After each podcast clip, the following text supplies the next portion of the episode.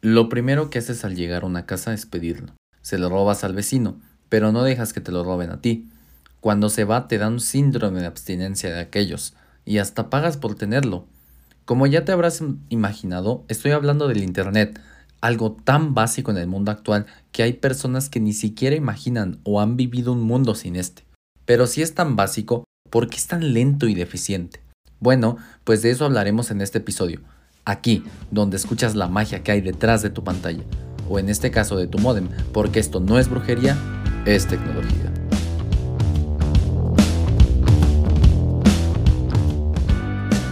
El Internet no es nada nuevo, se remonta a la década de los 60, donde es creada la ARPANET, que en español significaría Red de la Agencia de Investigación de Proyectos Avanzados. Esta es una organización del ejército de los Estados Unidos. Sí, el Internet fue creado por los militares, como muchos otros inventos como el microondas. En ese entonces se necesitaba una forma eficiente de que las computadoras trabajen mejor y se conectaran entre sí para compartir información de vital importancia. No fue sino hasta 1969 que se realizó la primera conexión exitosa en red entre la Universidad de Stanford y la de California, la UCLA. Esto ayudó para que en 1972 se hiciera la primera demostración pública de esta nueva tecnología. Esto llevó a que DARPA, la institución del ejército que financió este desarrollo, hiciera que se desarrollaran nuevos protocolos o formas de conectar computadoras, dando paso a la creación del protocolo TCP/IP, el cual está basado prácticamente todo el Internet en la actualidad. Sin embargo, este no fue implementado en la recién nombrada Internet sino hasta 1983. Luego, en la Organización Europea para la Investigación Nuclear, mejor conocida como CERN de Ginebra, un grupo de físicos encabezado por el señorón Tim Berners-Lee creó el lenguaje HTML, el cual es la forma en cómo se construyen las páginas web hasta nuestra actualidad. Y este equipo no paró ahí, ya que en 1999 crearon el primer cliente web, mejor conocido como navegador, el abuelito de Chrome pues, llamado World Wide Web o WW, y el primer servidor web también.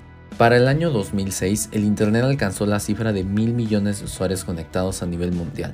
Y aunque desde esas épocas ya existían sitios y servicios como HiFi, MySpace, Metroflog y Messenger, sígueme si recuerdas los zumbidos, el lanzamiento de una web así pequeñita llamada Facebook por un chavito llamado Mark Zuckerberg cambió el Internet para siempre, solo que nadie lo sabía en ese entonces. En 2020 el número de personas conectadas ya alcanza los 4.540 millones es decir, el 59% de la población mundial. Y donde antes 100 kilobits por segundo era extrema velocidad, hoy un gigabit por segundo es algo muy recomendable de tener, o por lo menos en países desarrollados, porque en nuestros países latinoamericanos las velocidades de megabits más altas rondan los 100 y 300 megabits por segundo, o mbps como te lo venden. ¿Mega qué? Megabits es decir, cuántos millones de unos o ceros pasan por el cable de tu modem cada segundo. Suena mucho, pero en realidad no es tanto como parece. Las empresas proveedoras de internet como Telmex o Easy en México te lo proporcionan como internet de 100 megas, pero son megabits, no megabytes. Y nosotros normalmente medimos las cosas en megabytes. Esto quiere decir que un video de 100 megabytes no lo descargas en un segundo. Un byte son 8 bits Así que si tienes una velocidad de 100 megabits, entonces no estarías descargando ese video en un segundo, sino en cerca de 13 segundos y medio. Sí, has vivido una mentira todo este tiempo. Lo entiendo y espérate a que te explique lo del Quality of Service. La lentitud que tenemos en Latinoamérica con respecto a otros países donde llegan hasta un gigabit por segundo, es decir, 10 veces más de lo que tenemos aquí, se debe a que estos países han invertido mucho en la infraestructura de telecomunicaciones. A veces las empresas tienen permisos más holgados y también por las inversiones mayores que hacen en tecnología e investigación. Algunos países sí han entendido que proveer de buena conectividad a sus habitantes es vital para el desarrollo. Ok, pero esto de los megas no determina la velocidad. Bueno, sí influye en la velocidad de descarga, pero en realidad es cuántos datos pasan al mismo tiempo por el cable, o mejor dicho la cantidad de datos que tu proveedor te deja pasar. La velocidad se determina en qué tan rápido llega la señal al servidor que te quieres conectar. Cuando tú quieres entrar a Facebook, hay un tiempo que son unos milisegundos, que es el lapso entre que tú das el clic, sale de tu computadora, viaja por el aire o por el cable a tu modem. Tu modem lo manda a un gran concentrador que tiene tu proveedor de internet, el cual lo manda ya sea directamente al servidor o a un gran concentrador mundial de internet, que para América está en Estados Unidos hace que pase la información por cables submarinos de fibra óptica hasta Europa y que de ahí se vaya, mm, no sé, a Japón. Si pensabas que el Internet es satelital, pues también has vivido una mentira. La gran mayoría del Internet es por cables de fibra óptica debajo del mar, porque son más rápidos, más baratos y más eficientes. Sabiendo esto, la única forma de mejorar tu ping o latencia, es decir, el tiempo que tarda en llegar a ese servidor, es acercándose físicamente a él, podrías tener una latencia de pocos milisegundos solo si vivieras al lado de la nube de Facebook. Claro, aquí no hablamos de las velocidades que ha logrado el 5G, ya que de eso hablé en otro episodio que te recomiendo que escuches. ¿Y que no puedo tener mi propio internet sin depender de mi proveedor y que sea gratis y rápido? Claro, no estamos hablando de robarle el internet a la casa del vecino, ¿verdad? Mira, en realidad el internet es una gran red de computadoras Todas están conectadas como un ser único y así se pueden comunicar entre sí. Si tú haces una red que no se conecta al internet de todos los demás, entonces estarías haciendo una intranet, que es un internet privado interno al que nadie más puede acceder. Este es el principio de las redes empresariales, los cibercafés, los laboratorios de cómputo de algunas escuelas y por supuesto de la Deep Web o Dark Web, pero este es tema de otro episodio. Ok, no puedo tener mi propio internet, pero entonces, ¿cómo puedo acelerarlo? Existen varias formas y te las voy a decir. 1. Simplemente págale más a tu proveedor para que te dé más ancho de banda. Esto del ancho de banda velo como una manguera. Cuando la aprietas sale menos agua y riegas más lento. Si la sueltas sale más agua por segundo y riegas más rápido, pero aún así no puedes modificar la velocidad a la que sale el agua. 2. Aunque de tu modem para afuera no puedes hacer nada, Dentro de tu casa sí. Ubica tu modem en medio de tu casa, lejos de metales, cartón, papel y hasta paredes porque estos son los elementos que más interfieren en la señal. 3. Trata de estar lo más cerca del modem Wi-Fi posible, ya que mientras más lejos el Wi-Fi pierde intensidad y también ancho de banda. 4. Si te es posible, conéctate por cable. El cable de Ethernet, el de 8 colorcitos, es más rápido que el Wi-Fi. Yo por ejemplo tengo mi Xbox conectado por cable al modem y aunque ambos tienen Wi-Fi, aquí me interesa más la velocidad por los juegos en línea. 5. Bloquea con dirección MAC tu modem. Échale una googleada de esto para evitar que te roben el internet, incluso aunque tengan la contraseña y menos dispositivos conectados, es más velocidad y ancho de banda para un equipo. Y 6. Intenta contratar el servicio menos popular pero confiable de tu colonia. ¿Y por qué? Seguro has escuchado gente decir, por ejemplo, Fintum es una porquería, algunos dicen que Easy es una porquería y otros dicen todo lo contrario. Esto se debe, además de por la calidad de las instalaciones de la zona, a que el internet que contratas no es 100% para ti. Haz cuenta que tu proveedor le destina cierta cantidad a toda la colonia y esta se reparte entre los clientes. Es por ello que como en la noche es cuando puedes notar más lento el internet y en la madrugada va volando, porque menos gente de tu colonia con el mismo proveedor está viendo YouTube o escuchando podcasts y tienes más para ti, obviamente. Y hablando de YouTube, ¿te has preguntado por qué a pesar de que tienes buena velocidad y conexión, a veces va tan lento? Es por el Quality of Service, es decir, que para brindarte un servicio óptimo, los proveedores limitan ciertas páginas para que entre todos no nos consumamos todo el internet del que ellos disponen y probablemente porque alguna empresa no les caiga bien o no les pague, pero aún no consigo mi gorrito conspiranoico de aluminio. Haz la prueba, si vas a test de velocidad como fast.com, te dará hasta más de lo que tienes contratado, y es porque el proveedor ahí le dejó la llave completamente abierta. También para pantallar y que creas que te da la mayor velocidad posible, pero ahora sabes la verdad. Actualmente el Internet se basa en el cómputo en la nube. También tengo un episodio de esto donde las empresas grandes de servidores se los prestan a los demás para que puedan hacer sus páginas o incluso para ellas mismas. Todo Google, es decir, YouTube, el mismo buscador, la Play Store y más, corren en sus propios servidores. Amazon en los suyos, Facebook también en los suyos, Varios servicios de hosting o páginas diversas no, pero corren en los de otras empresas, en los de servidores de alguien más, que les está prestando su servicio. Y cuando accedes a la URL, el servidor hace el recorrido que te expliqué anteriormente, pero a la inversa. ¿Y el Internet móvil? Pues sigue siendo el mismo concepto que el Internet normal, solo que con antenas. Mira, tu celular se encuentra conectado a una de estas grandes antenas según tu ubicación. Cuando tú activas tus datos y mandas un WhatsApp, el celular envía la información a la antena a la que estás conectado.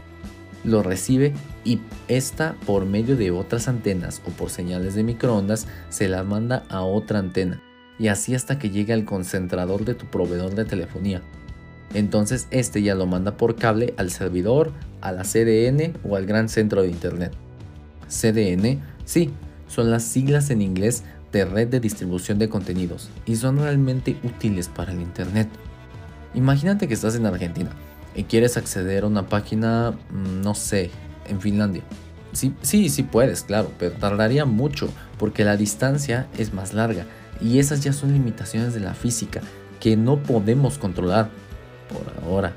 Entonces, la empresa finlandesa lo que hace es contratar una CDN que hace una copia de su página en varios servidores y hasta en servidores más chiquitos alrededor de todo el mundo. Y así tiene una copia en Sudamérica o hasta en la misma Argentina y los usuarios pueden acceder de manera más rápida. Aunque claro, si lo deseas y te gusta sufrir, aún te podrías conectar directamente a la página original en Finlandia, pero tendrías que acceder con su dirección IP. ¿Su qué? Su dirección IP. Velo como la dirección de tu casa. Tu dirección IP serían las coordenadas exactas de latitud y longitud de tu casa. Algo no muy entendible, pero de que llegas a tu casa, llegas a tu casa. Bueno, es lo mismo para las páginas.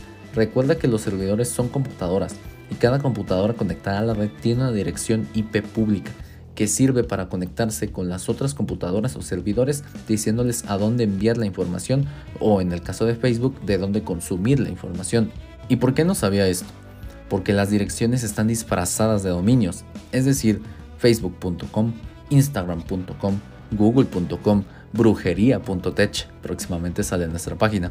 Este dominio se asocia a la dirección IP, para que en lugar de que tengas que usar la IP, uses el dominio. Velo así, cuando quieres que alguien llegue a tu casa no le mandas tus coordenadas, porque tu invitado o invitada se le haría muy difícil buscar. Mejor le das tu calle, número de casa, referencias, etc es decir, tu dirección. Cuando compras un dominio y lo asocias a tu página, eh, sí, puedes comprar un dominio, siempre y cuando esté disponible y tengas el dinero, que cuestan como unos 200 o 400 pesos mexicanos. Bueno, cuando compras el dominio, tarda hasta 48 horas en asociarlo con la página. Y esto es porque tiene que decirle a los concentradores de los proveedores de Internet, a los centros de Internet y hasta la CDN que tu página está ahí tiene su casita ahí y que al ingresar a midominio.com, por ejemplo, se vaya a esa dirección. Fascinante, ¿verdad? Y espera que aún falta más. ¿Recuerdas que te mencioné algo de la dirección MAC? Bueno, ese es un dato que poseen todos los dispositivos que se conectan a la red o que emiten señales inalámbricas como las de Bluetooth y sirve para identificar un dispositivo único en todo el mundo. Sí, si en algo eres único, es en tu dirección MAC. Velo como el ADN de tu dispositivo, porque es irrepetible y es por tarjeta de red, es decir, por conexión. Si tu compu tiene entrada de internet, Ethernet, o sea, por cable, Wi-Fi y Bluetooth, tienes tres direcciones físicas. Y sabiendo esto, puedes configurar tu modem para que solo tus dispositivos se conecten a tu internet y nadie más podrá, incluso si tiene la contraseña. Claro, esta se puede cambiar o enmascarar, pero eso te lo explico en otro episodio. ¿Te acuerdas de Tim Berners-Lee, el señor que lideró el equipo de que creó HTTP? Bueno, esto también es un protocolo de comunicación, es decir, el idioma por el que se comunican las páginas de Internet entre sí. Todo internamente, o bueno, casi todo, son conexiones HTTP en Internet.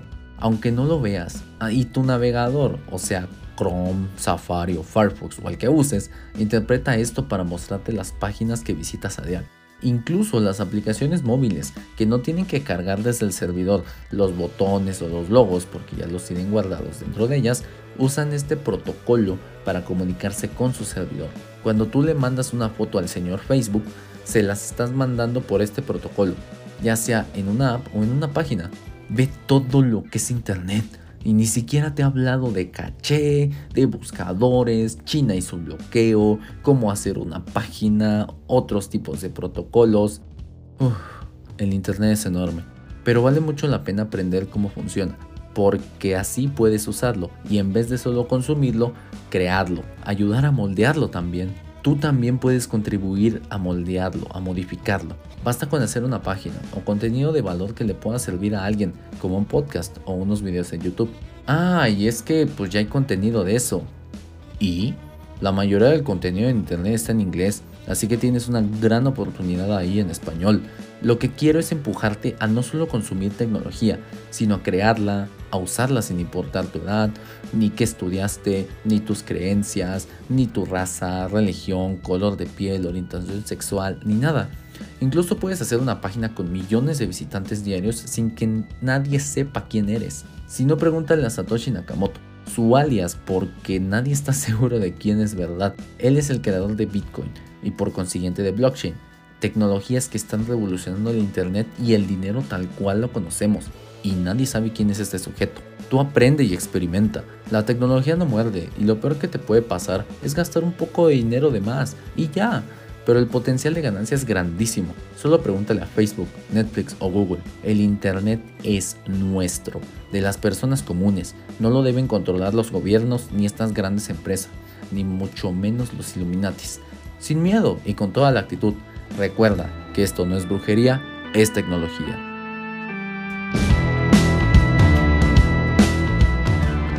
Muchas gracias por escuchar este podcast. Espero que te haya servido y hayas aprendido. Por favor, compártelo con tus conocidas y conocidos, en especial con personas que les interese o necesiten aprender sobre tecnología.